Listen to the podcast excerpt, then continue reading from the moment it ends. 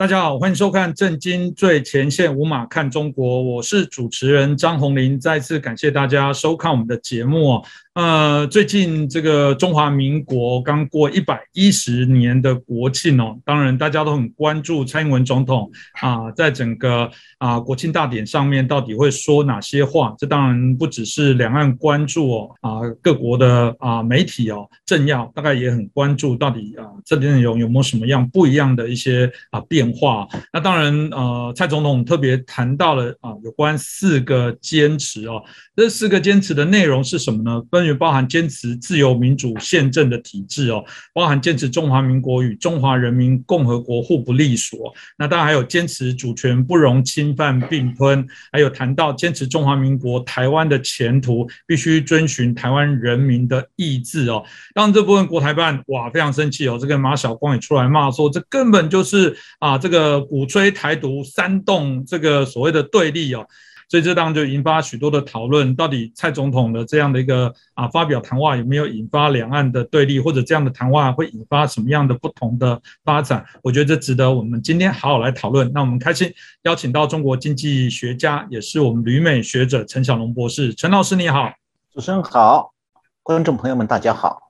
我们就请教一下陈老师哦。这次当然呃，因为我们看到两岸情势的这些紧绷哦，呃，蔡文总统当然在过往有说提醒务必要有所克制，不要擦枪走火。有人就解读说，哇，总统会特别这样讲，就表示他的情资或资讯来说，是不是真的有嗅到了啊？中共啊，真的会在加强干扰、威吓跟挑衅，甚至故意制造事端来造成这个冲突的起点哦。甚至有人说，他连编队的。队形哦，都是属于这种战斗啊飞行的队形，所以就说这个正式是否代表啊我们现在的一个啊环境啊真的是到了那个非常紧绷，甚至我们看到到连美国可能都有一些事情。这部分陈老师您怎么看呢？我觉得台湾确实必须高度重视中共这个日益加紧的军事威胁，但是啊，我们分析中共的军事威胁，我觉得需要对这种中共的意图还有它的战略啊。有一些更加广泛的了解，而不要单纯只从两岸关系去分析。那么，中共持续不断的对台湾的空中威胁，它的意图到底是什么？我觉得我们需要啊分析一下美中台之间的最近一系列的不断演变的互动。那么，看这些互动啊，在战术上有什么含义？战略上意涵又是什么？那么，首先我想提一件事情：台湾的媒体已经有报道。就十月九号，中华民国陆军司令徐延甫上将率一个访问团去美国。那么，这个访问团有国军陆军司令部的军情处、战训处、计划处的处长，一共是两位少将，就一位上将、两位少将、五名上校。他们要到美国是拜会美国国防部的高层，然后还要回程的时候还要到夏威夷去拜会美军印太司令部的司令这个 John Aquilino。就是 John Aquilino 上将，那么看起来呀，这次国防这个美呃台国军的这个陆军司令部的这个这个访问团到美国呢，应该是美方邀请安排的，当然是和美军啊帮助国军加强国防有关的。那美军为什么要开始与国军进不断的增强合作？我想在这里介绍一个概念，最近啊有一个关键词。叫窗口期，同时在美国和中国受到重视。那么这个词的含义是和台湾目前面临的国际环境是有直接关系的。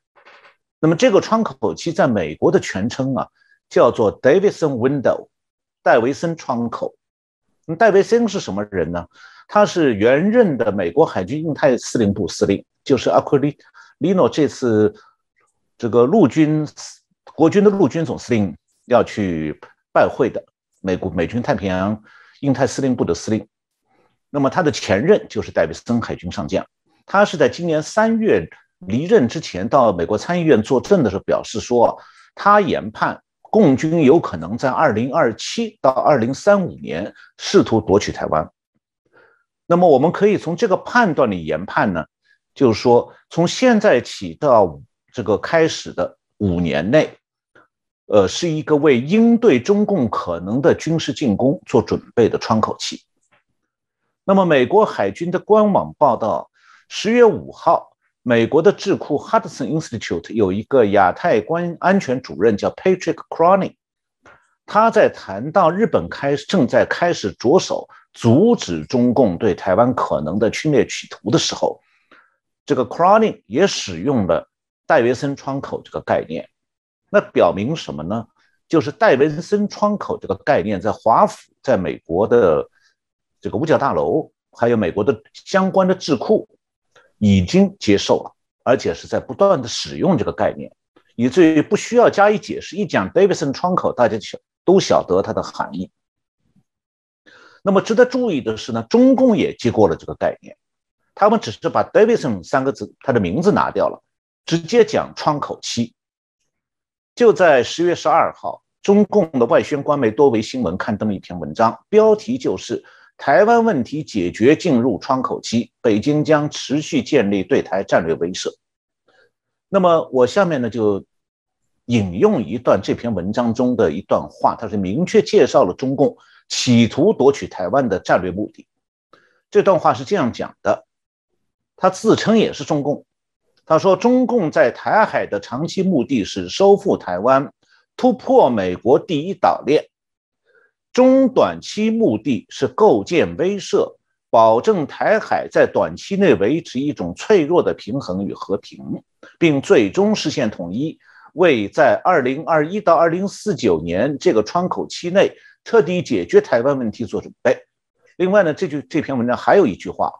叫做。北京正借助台湾议题以打促和。那么，中共他对窗口期的定义比美军要窄得多，呃，要宽得多。美军讲的很窄。那么，我觉得对中共的对窗口期的定义，我们不必太在意他的说的年份，因为里面它本身含有这个宣传的意图。但是呢？中共刚才我讲的那段引用的那段话，他已经暴露了他的对台的战略意图。我的理解是这样，有三点。第一点，就中共目前是暂时保持在台海的短期的和平，为夺取台湾做准备。这个你在以前的节目里我在也讲过。那么这个研判呢，就是我刚才讲，就是中共短期内保持台海的和平，要准备为夺取台。台湾做准备呢？这和美军的研判是一致的。那么第二点，我的理解是中共的意图，在这篇文章里已经明确表示出来，就是也是我们以前节目里讲过的，就是如果他夺取了台湾之后，不会就此停步，而是为了要下一步突破第一岛链，从台湾出发，进一步向东进军，威胁日本和美国的关岛以及夏威夷。这样的话。就会把台湾卷入中共对外军事威胁的火海。那么第三点，我的理解是，中共目前对台湾的军事威胁是希望造成台湾内部的紧张空气，动摇民心，让 支持中共的势力为他摇旗呐喊。他希望说能够达到不费吹灰之力啊，就从内部瓦解，然后不要花一枪一弹就顺利占领台湾，达到这个目的。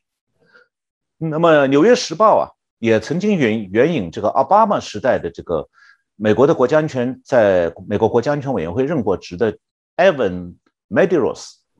他有一个说法，他说台湾已不再是个波及面狭窄的小问题，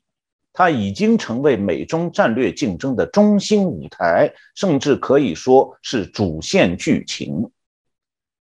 这个说法表明啊，中共、美国、日本各方。对当下台海局势的认知基本上都差不多的。那么进一步，我们要是把这个中共中美关系纳入进来看的话呢，既然中共夺取台湾只是他对外战略的一个初步阶段，那么我们需要从这个全球格局来理解中共的军事威胁问题。我看法是这样：就中共对台湾的军事威胁，现在早就不是两岸关系问题了。这种军事威胁，同时也是中共对美国施压手段的一个组成部分。所以呢，从这个角度来看的话，中共对台湾的军事威胁，并不只是在恐吓台湾，同时也在挑战美国。那么，我们上次节目里已经谈到过，拜登对中共伸出了经贸方面的橄榄枝。那么，中共也用大停电，用减少二呃，以便呢达到减少二氧化碳排放，来作为对拜登的回馈。那表面上看起来呢，好像中美两国又在玩积极互动的这个表演。但是啊，如果我们再往前看一看，就是从去年年初到现在整个的，从川普总统到拜登中间这个中美互动过程，我们就会有对中共的对美挑战有一个新的观察视角。那么，二零一八年三月，川普总统是针对中共大长期大规模由政府来组织盗窃美国的知识产权和商业秘密，导致美国的巨大经济损失呢，他发起了美中贸易战，那么开始对中国产品施加关税，试图逼中共坐到谈判桌上，让中共收回那只做贼的手。那么，中共这面对这种压力呢，既不敢承认他长期做贼，也怕在经济上受到制裁。那么就开始和川川普总统软毛硬呃软磨硬泡，那么最后是在去年的二零二零年的一月十五号和美国签订了叫做第一阶段贸易协议。但是中共他很清楚的，既然他想继续偷盗技术，那么他就不会放弃这一点，因为实际上共产党大国他要想在技术上升级来对抗美国的话，他的主要手段就是这个要不断的偷技术。他不能承对美国承诺停止的技术偷盗，那么这方面其实呢有国际经验的，就是中共一直其实是在模仿美苏冷战时期啊苏联对美国的大规模技术偷盗战略。我这里插这个插一段关于当年苏联偷盗技术的这个做法，那么大家就能理解美国为什么其实很很了解中共的企图的。就上个世纪七十年代的时候。当时苏联这个他的大学生、工程师、科学家占人口的比例啊，并不并不见得比西方低，但是苏共是因为它僵化的这个共产党官僚体制啊，制约了技术创新，那么导致呢，从上个世纪七十年代开始，苏联和美国科技上的差距越来越大，特别是在电脑、信息还有这个智能控制这些高科技领域，它差不多落后一个整个时代。那么苏联为了缩小这个差距呢，专门成立一个他的这个国家安全委员会，就是他的克格勃这个情报部门里面设了一个机构，叫做科技理事会。这个他们内部简称叫 T 局，T 是 technology 的意思。克格勃这个设了这个 T 局以后，下面是专门设一个小组叫 X 条线。这个组有二百多名特工，专业特工，伪装成各个。技术代表团的成员专门到西方去偷技术，那么为这个这个 X 条线这个组服务的苏联国内的专门翻译技术文献的人是十万人，就是昼夜不停在翻他们盗窃来的技术文件。那么这样的话呢，苏联是每年不仅节省数百亿美元美元的研发费用，而且很快它能提升军事和工业技术水平。那美国其实是知道有一点线索，但是呢，他不能掌握全盘。一直到一九八一年，有一名克格勃上校叫维特洛夫，是在法国被策反了。策反以后，他向法国提交了四千多页这个克格勃 T 局的机密资料。那么这样的话，克格勃的大规模偷盗技术的秘密才大白天下。那么那个时候呢，法国的总统好像是米特朗，他这个。这个维特洛夫这个被策反的克格勃上校的代号在叫做告别。那么他这个四千多页文档呢，这个法国总统米特朗就把它交给了美国，美中央情报局就把这个四千多页档案称为命名一个名字叫告别档案，因为那个维特洛夫的代号叫告别。然后美国呢很聪明的采取了一系列反制措施，包括使用反间谍手段，就是故意喂给。苏联一些个假的，或者其中含有技术上的所谓定时炸弹的资讯，比方软件里头，这个苏联在这方面吃了大亏。比方讲，这个苏联为他西伯利亚的石油运送到欧洲卖给欧洲国家，他要修大量的石油管道和运输石油的这个运转系统。那么他自己的软件呢，呃，不行，所以他需要从西方购买。那么购买过程中，中央情报局做了点手脚。这个软件呢，可以在头两年内完美的运作，但从第三年开始，技术参数上会出现问题。那么最后是导致苏联的这个西伯利亚运送石油的管道大爆炸，不是有放定时炸弹，而是软件制造了其中的一些麻烦，让它这个运作陷入混乱，最后爆炸。这个爆炸让苏联的石油出口大幅度下降，苏联的垮台跟这个有一点关系的。那么中共呢，其实它的大规模技术偷盗呢，早就已经发展成了国家重点项目。中共为了保护这些技术间谍的网络，它表面上做出让步，被迫和美国签署第一阶段贸易协议，但同时中共发现说他没有有效的手经济手段来反击美国，那怎么办呢？他开始用军事威胁。所以呢？二零零零年，就是去年上半年的时候，中共一面假意和美国在这个第一阶段贸易协议这个方面呢签了协议以后，双方继续在周旋。那么另一方面，中共就加紧部署了一系列公开核威胁美国的行动。这些行动呢，以前我们介绍过，我这里再稍微点一下，就是去年一月，中共派舰队到中途岛演习，公开摆出来威胁珍珠港的姿态。去年三月，中共宣布强占南海的国际海域，用人造岛要组成海军的基地群，啊，然后呢，把南海变成他威胁美国的这个带核弹头的洲际飞弹的核潜艇舰队的发射基地。那么去年六月，他又宣布说，用北斗卫星系统完成了对美国全境实行精准核打击的核大战部署。那中共的战略目的是呢，用这些军事威胁去逼川普总统让步。但是，川普总统不吃这一套，而中共的这些行动点燃了中美冷战。那么，等到拜登进入白宫以后，这个中共认为有机可乘了，因为他们觉得拜登比较软弱，所以就开始从政治和外交上高调对拜登施压，目的呢是逼拜登呢全部推翻川普总统制裁中共的措施，他想一举解决美中关系紧张的问题。这样呢，他想达到的目的，中共就想要既能继续偷盗技术。又能够大量出口赚取外汇，同时也丝毫不放松对美国军力的军事威胁。所以，我们看到今年上半年，包括在台海地区，中美两国海军舰队的多次对峙。因为啊，这是中共对美国施压的主要工具，他没有办法，也不肯在谈判桌上协商让步，他就只有用军事威胁来对美国施加压力。那么，直到九月初。拜登主动给习近平打电话，那么中共认为说呢，拜登已经伸出橄榄枝了。这样的话，中共对美国的军事层面的施压手段，最近我的观察是，他好像是这个从直接军事挑战，就直接对美国军事挑战，变成了间接军事挑战。那所谓的间接军事挑战，就是说他现在表面上相对降低和美国直接对抗的姿态，比方讲双方舰队不照面了，航空母舰也不。不不会跑到一起来了，但是中共同时还保持着对美国的压力。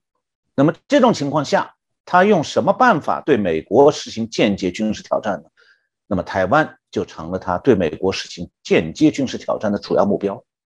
那表面上看呢，中共好像是为了所谓的统一向台湾施加军事压力，但同时这种压力马上就转换成美国的敏锐反应。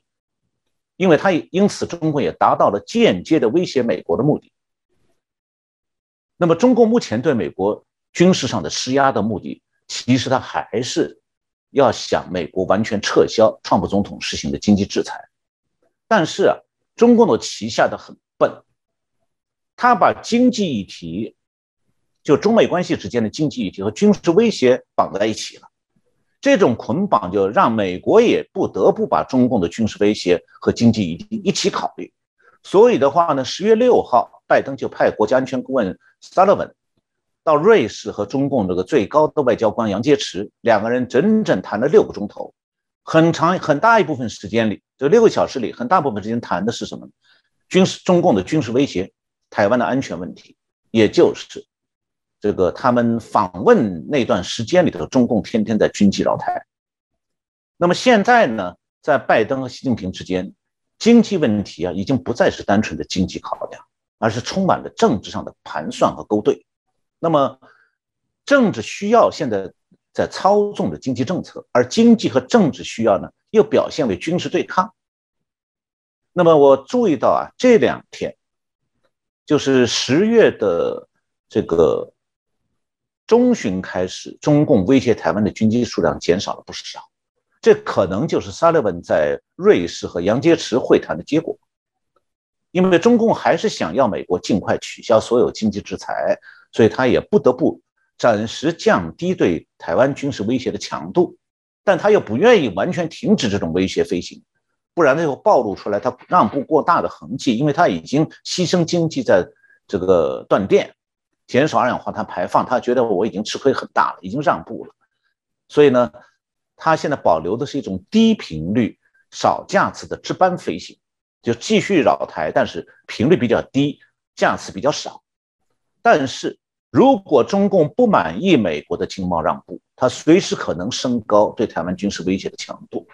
是，我想刚刚老师提的部分，当然也延伸了，大家一直在啊过往一直在关注拜登到底对啊中政策，哦包含对台湾的不政策会不会有一些啊转换跟改变哦。拜登在过去几次的访问当中，一直有提到两次这个所谓台湾协议哦，大家当然一就一直在好奇在想什么是台湾协议。老师你怎么看待拜登这个所谓的台湾协议？这到底葫芦里面装什么东西呢？刚才主持人您提到讲这个拜登提到了这个所谓台湾协议，其实呢，呃，并没有什么我新的协议。拜登是岁数大了，这个讲话讲这个讲的很糊涂，这是常有的事情，大家不必太认真。但是呢，他讲到的文所谓台湾协议，无非就是以前的中美的三个公报，以及台这个台湾和美国的那个台湾关系法。那么，在这里我想说一下一个问题：其实中美三个公报已经过时，本来是需要修改的，但是现在修不了，修改不了了。为什么呢？因为当年中共和美国开始谈判改善中国和美国关系的时候啊，中共和美国都玩了文字游戏。一九七二年二月的时候，尼克松在上海公报里明确提出了美国的一个中国政策。这个原话是说，美国知道台湾海峡两岸的所有中国人都认为只有一个中国，而台湾是中国的一部分。那么当时啊，海峡两岸的两个政府确实谁都不承认自己同属属于对方。那么一方，中共的一方意思说，一个中国是中华人民共和国，那是他的理解。那中华民国这边这个。意思是说呢，一个中国是中华民国，也就是说，所谓的一个中国，美国讲的一个中国，从一开始两岸就是各自表述的，互相不承认对方对自己的统治。那么当时美国呢，了解这一点，但他故意装糊涂，不明确表示在两个对立的政府之间互相说对方归自己同属，美国到底认哪一个？其实美国是装糊涂，他两个都认。那这两个本身是对立的，美国也装糊涂，把它用一个很糊涂的文字写在那个《上海公报》里而且居然就成了以后的中美之间的关系的一个框架。那么中共认为说呢，美国认可的是自己的说法，其实美国从来没有公开说过任何这样的文字，说中台湾的中华民国是中共的统治的一部分，从来没有过。这个只要仔细读一下呀，英文的《上海公报》的原文就看得很清楚。那么，一九七八年十二月，中共和美国这个建交公报里，美美国在这个一个中国问题上特别说明了这样的文字。那么，文字是说，美国政府承认中华人民共和国政府作为中国的唯一合法政府，这是上一句。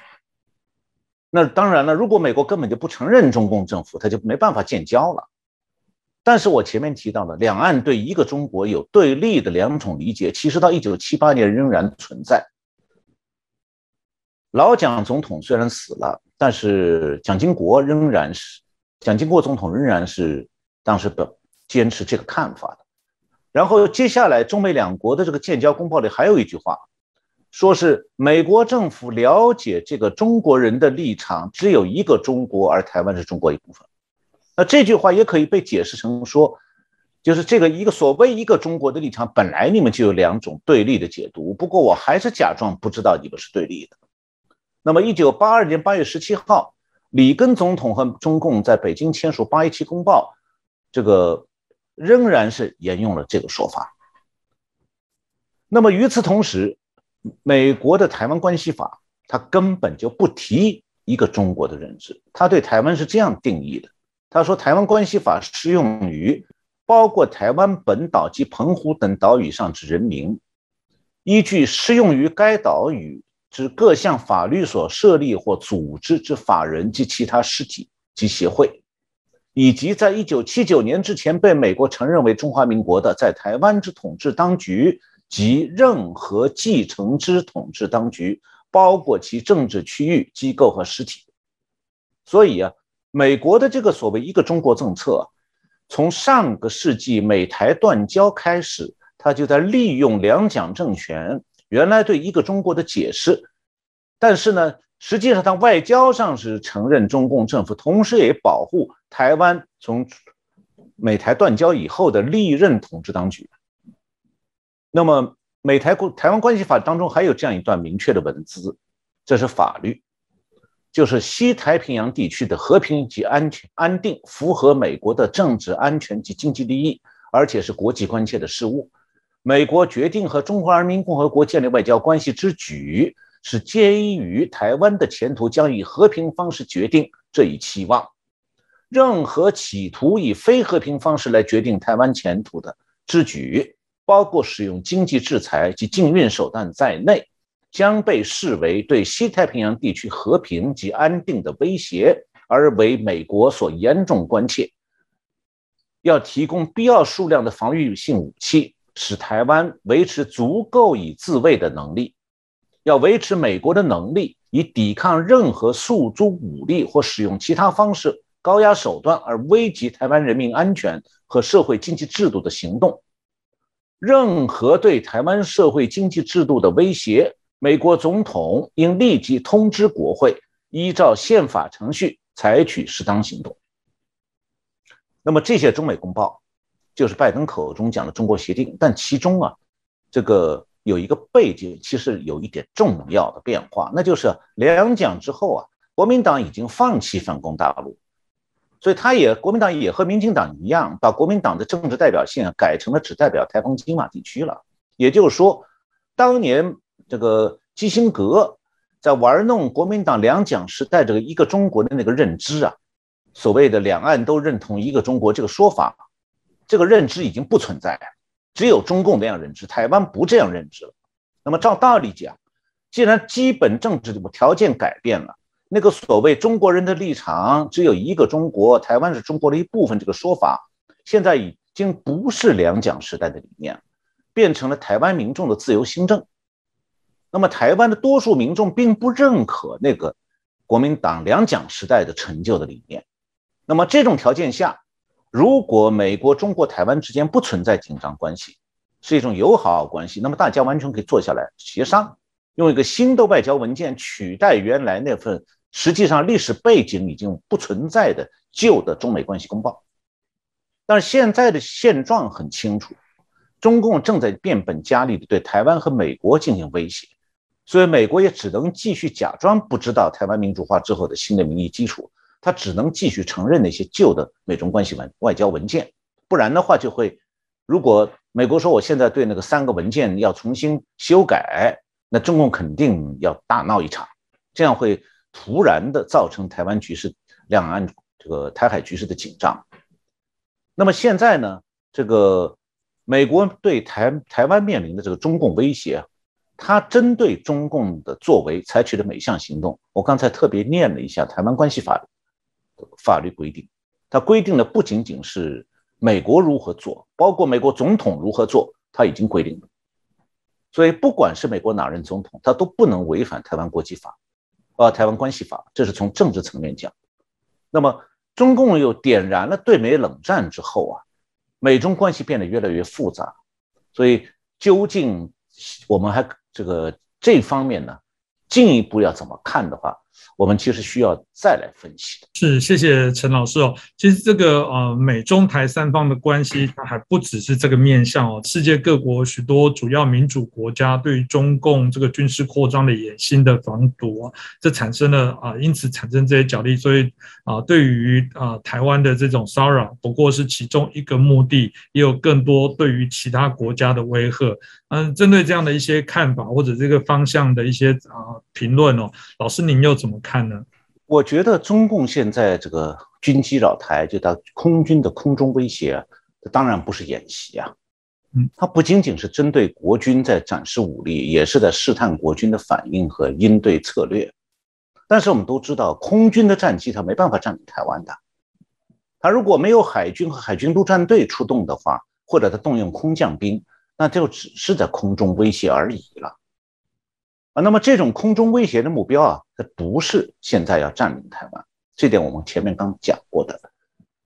那么今年夏天以来啊，因为在台风季节里头，所以中美海军的对峙减少了，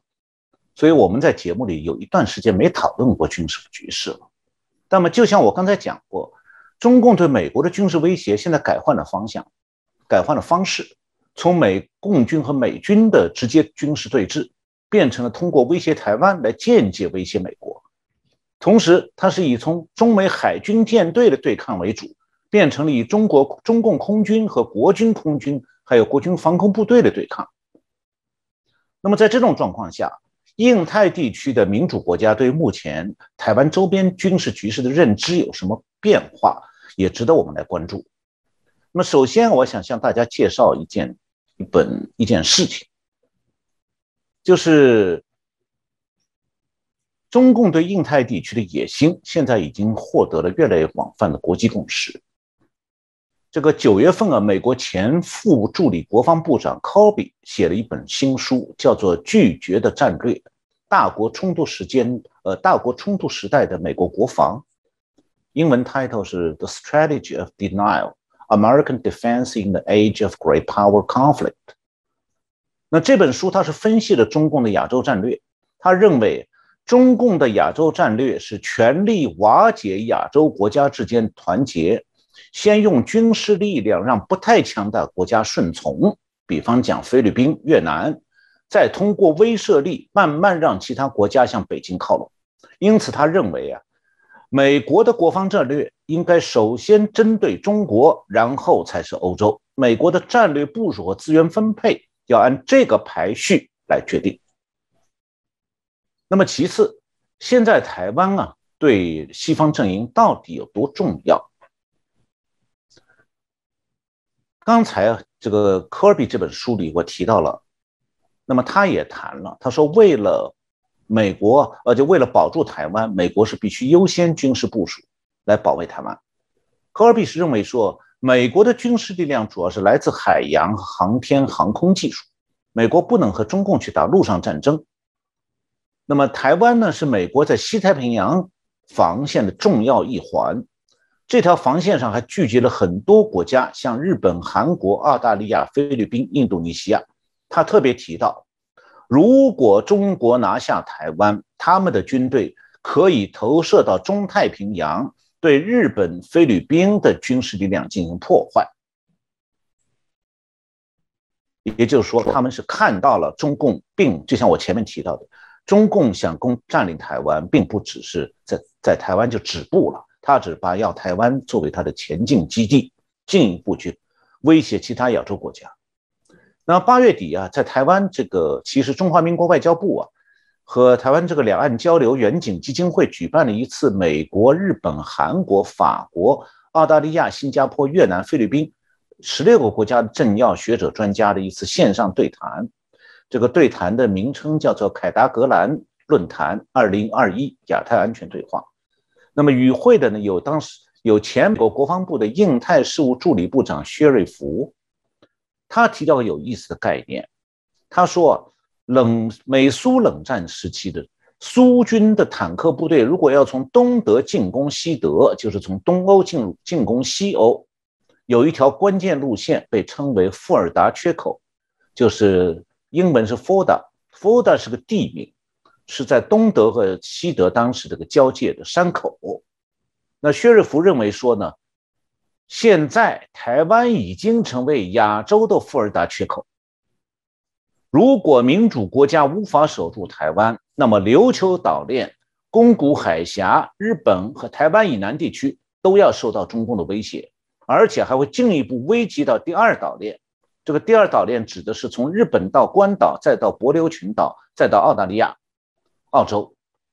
他说：“因此，台湾是确保印太地区整体安全的关键。”那么，这个提法其实是一个中美冷战时代的新认知。那么，日本和澳洲现在高度关注台湾的安全，它的战略判断的基础也就在这里。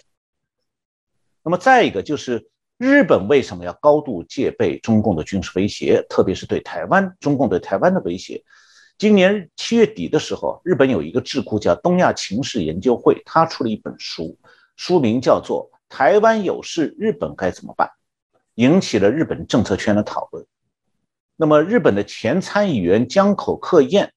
是一位高龄的老政治家了，他组织出版这本书的。他特地表示说，他出这本书就是为了向已故的他的老朋友美台湾的前总统李登辉先生的一个承诺。他提了一个很鲜明的问题。江口克彦说：“啊，现在大部分台湾和日本的知识分子都听过这样一句话，说台湾有事就是日本有事。”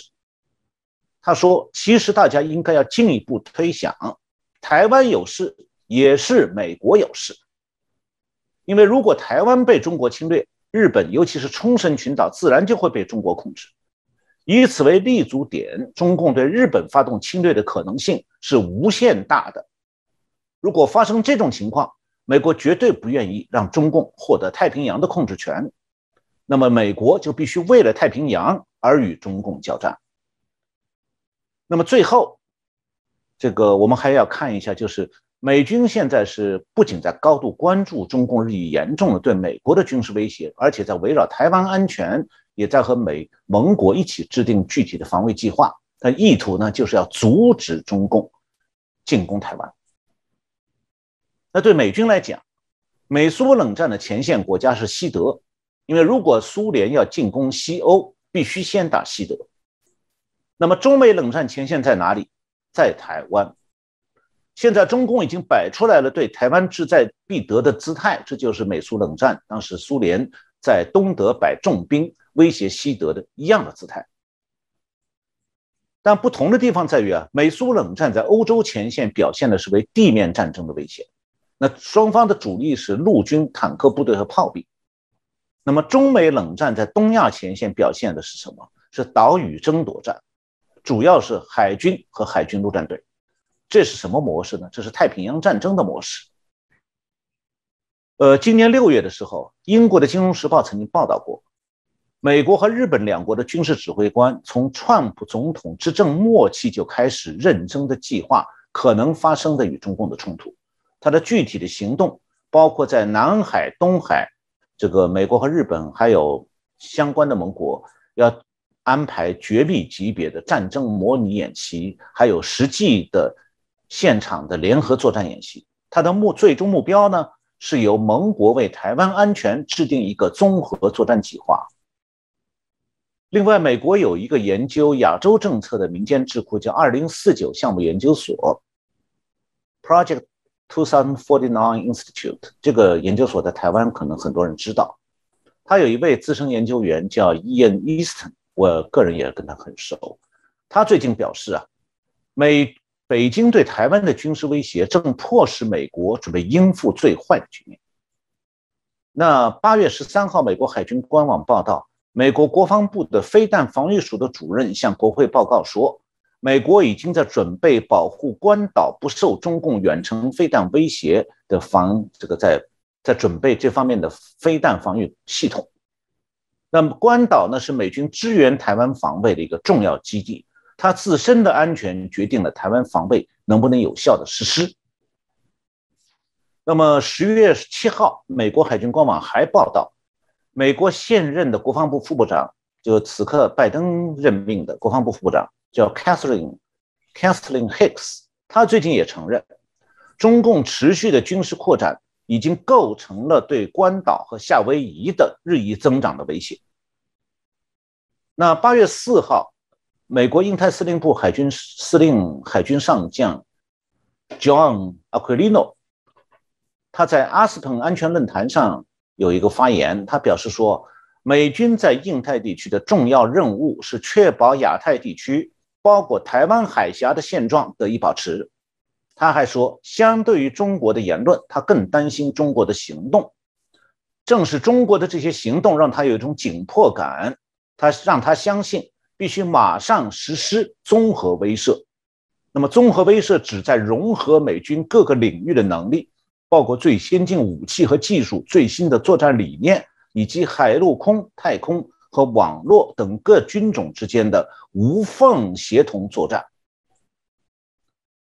然后十月七号，美国海军发布了新的战略指南，它的意图就是阻止中共攻攻台。呃，美国的海军部长这个 Del Toro，我这里说一下，这个美军的这个军政和军令系统是分开的，海军部长是军政系统的，那么海军的总司令呢是军令系统，所以这位军海军部长 Del Toro 呢是军政的系统的海军部长。是内阁的成员。他十月五号晚上在美国海军学院演讲，谈到了我刚才讲的美国海军十月七号公布的这个战略指南。他在演讲中是这样讲：“他说，海军现在面对的威胁是北京夺取台湾。他说，自苏联战败以来，我们第一次有一个战略竞争对手，其海军能力与可以与我们相当，在某些领域甚至超过我们自己。”我关心的不仅仅是船只和武器，北京在努力获得对其竞争对手的影响力时所做的事情，他以腐蚀性、榨取性和危险的、不负责任的方式在利用一切优势。然后，这个海军部长德托洛说：“他说很坦率地讲，目标不是与中国开战，没有人希望陷入冲突。那么，遏制他们获取他们所试图获得的，包括占领台湾。”是我们的最终责任，所以我们现在要做出必要的投资。今年能实际上更聚焦中国和我们有时在全球面临的许多其他威胁是极为重要的。他明确表示说，中国不仅对美国，而且对美国的盟友和伙伴都构成了威胁，甚至还威胁到二战以后维护世界和平的整套的国际规范。他特别提到，美国正在与台湾和印太地区的其他国家进行讨论。以便找出更紧密合作的方法，共同目标是阻止中共的企图。呃，美国海军部长的这段话让我想起了1952年当选美国总统的原来的 NATO 就北约组织的总司令，二战时期这个欧洲盟军的总司令艾森豪威尔，他当选以后讲过有一句话，他说，在现代战争中取胜的唯一途径便是制止发生战争。那么最新的看到的消息是，十月十二号，五角大楼的新闻秘书对记者表示啊，中国加紧恐吓并压迫台湾以及其他伙伴和盟友，包括在台湾附近中东中国海、南中国海加紧从事军事活动。我们认为这是破坏稳定，只能提高误判的风险。那么他还说，美国对台湾的承诺依然坚如磐石。他讲啊，台湾和平和稳定。符合我们的持久利益，这就是为什么我们将继续帮助台湾维持维持足够的自我防御能力。我们也督促北京遵守和平解决跨海峡分歧的承诺。这个所谓和平解决，就是我刚才提到的台湾关系法里头。是刚呃听完老师所提到的部分，大家可以知道整个国际趋势对于呃抗中的这样的一个脉脉络的一个发展，我想也值得我们持续来做一些关注哦。啊，我们刚开始也提到了，在整个呃中华民国一百一十周年的这个国庆日哦。啊，蔡英文总统的这些演说，四个坚持啊，我们看到在这次国庆啊，整个国庆阅兵的过程当中，还展现了台湾在国庆有史以来最大面的中华民国国旗。我必须说。整个啊泛蓝的或国民党的论述里面，就有点动辄得咎，很难去做一些处理。同时，我看到这件事情也让中共哦，在处理啊新的定位，当这个民进党在整个国家认同的角色上做一些调整，当他把这个所谓的啊中华民国。独立啊，主权行使的部分在做强化，也就是也许是中共反对所谓的华独的这样的概念之下，老师，你看待是不是这样的论述会引发？更多的呃讨论的空间。同时，这样的说法也许就回到我们前面题目所呃起题所提到的部分，也让这些愿意支持台湾的外国的西方的这些国家，它更有一些条件来支持啊中华民国，支持中华民国台湾哦。这部分老师您怎么评论呢？呃，蔡英文总统这个国庆讲话当中有一个重点，他用了四个字，就是中华民国和中华人民共和国互不隶属。这四个字非常重要，这是对历史的真实描述，我觉得也是这个蔡总统的国庆讲话里面的一个重点。因为要是从隶属范围来讲的话，中华人民共和国的隶属范围从来就比中华民国小很多啊。那之所以中华人民共和国的范围比中华民国小，首先是他从来就没有统治过台澎金马地区啊，那么其次。在中苏边界地区，虽然中共继承了中华民国的历史隶属的概念，但中共为了政治需要，把大片领土又割让给苏联或者俄罗斯了，所以这些地区原来也是中华民国的隶属范围啊。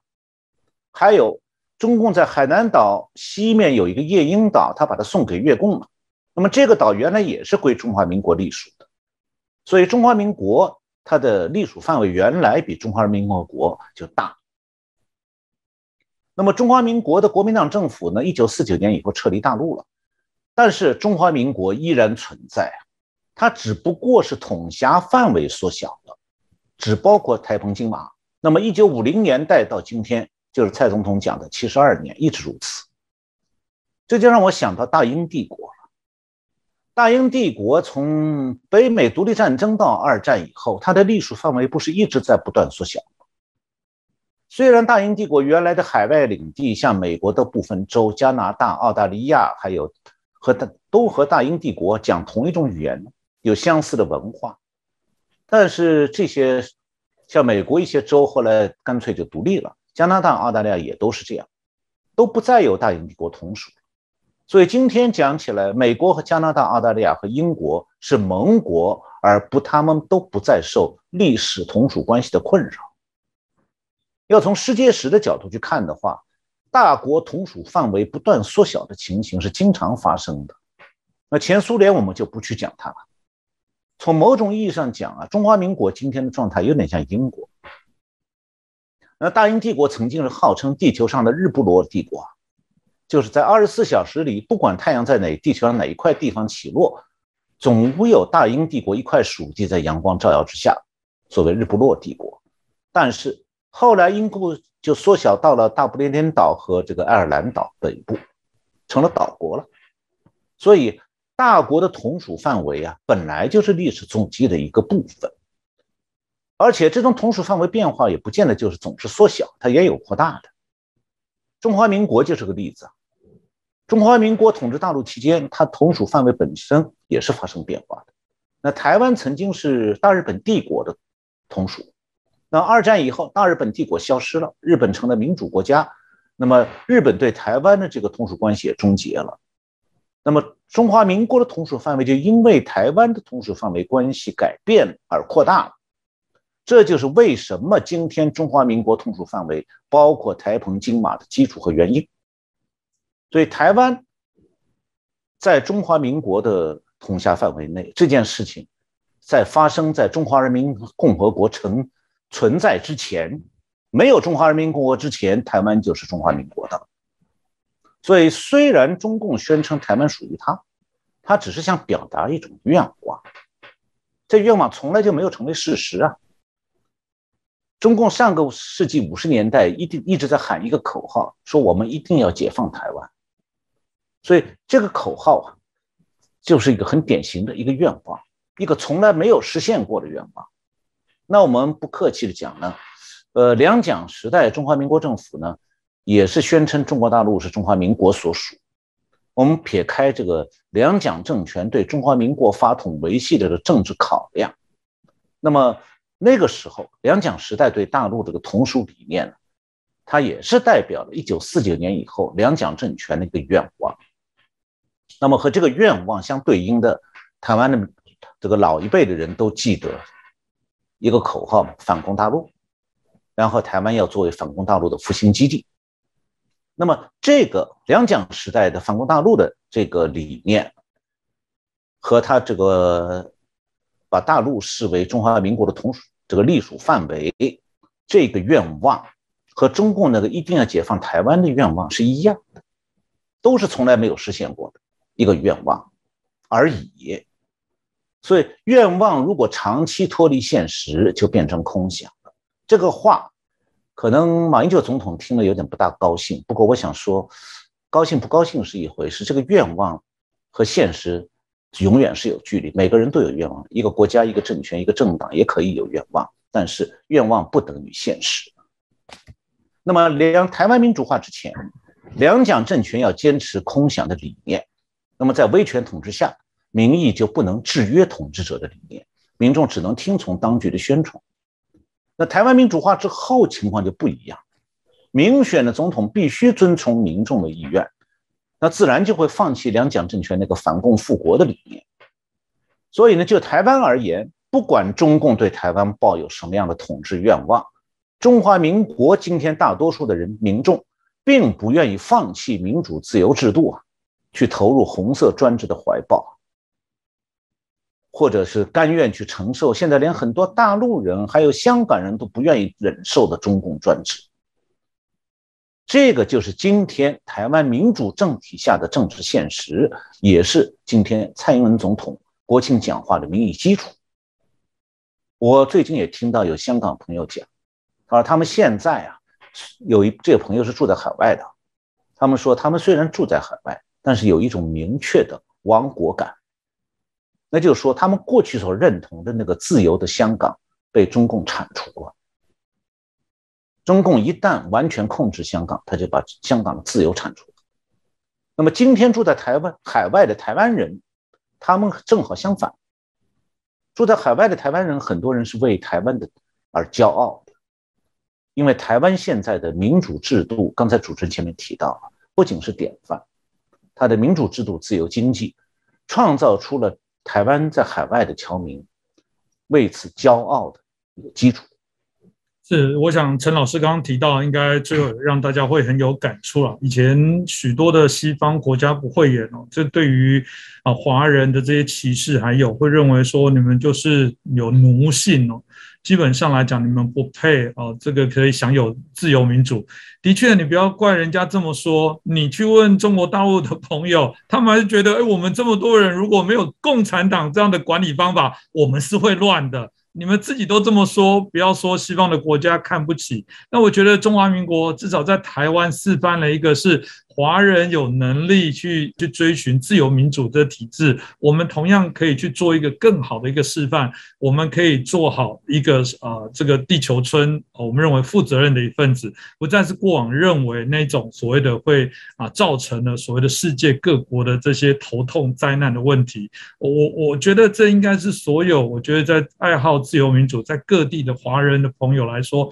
一定不甘心的，觉得我们怎么会是次等的公民？我觉得。中共，我们过去有说过，他们现在这样，如果你姑息，你在海外，你还是分不清楚这些概念，你还是涉入那种像台湾岛内政党这些竞争，你可能只是在谈到的是谁执政，谁这个落选啊，填不填共。但我必须要说的是，当中共这种面目藏外交的部分成为世界各国啊人民跟政府讨厌的时候，受害的是全球的华人，甚至我必须说，搞不好连所有黄皮肤的黄种人在西方。国家分不清楚他是哪一国人，都同等受害，这不是一个灾难吗？这是我觉得在这一次啊，中华民国总统，我觉得我们蔡总统所宣布的四个坚持哦，这是为什么台湾啊内部还有一些政党没有觉悟的？你可以认为一国两制里面还允许你在庆祝双十节吗？真的有那样的氛围吗？我觉得我我们真的还是呃希望透过陈老师呃这么样的不断的啊告诉大家一些真实的讯。息跟内容可以让更多的人更了解啊，中国中共现在所做的这些手段哦，真的必须要让让大家全球所有爱好自由民主的华人都必须觉醒，而不只是华人，我们还要去影响我们自己所在地的这些各国的政要跟政府，希望他们看清中共的一个面目。那今天就再次感谢陈老师带来我们精彩的分享，谢谢老师。呃，谢谢洪英兄，谢谢我们的各位观众朋友们，我们下次再见。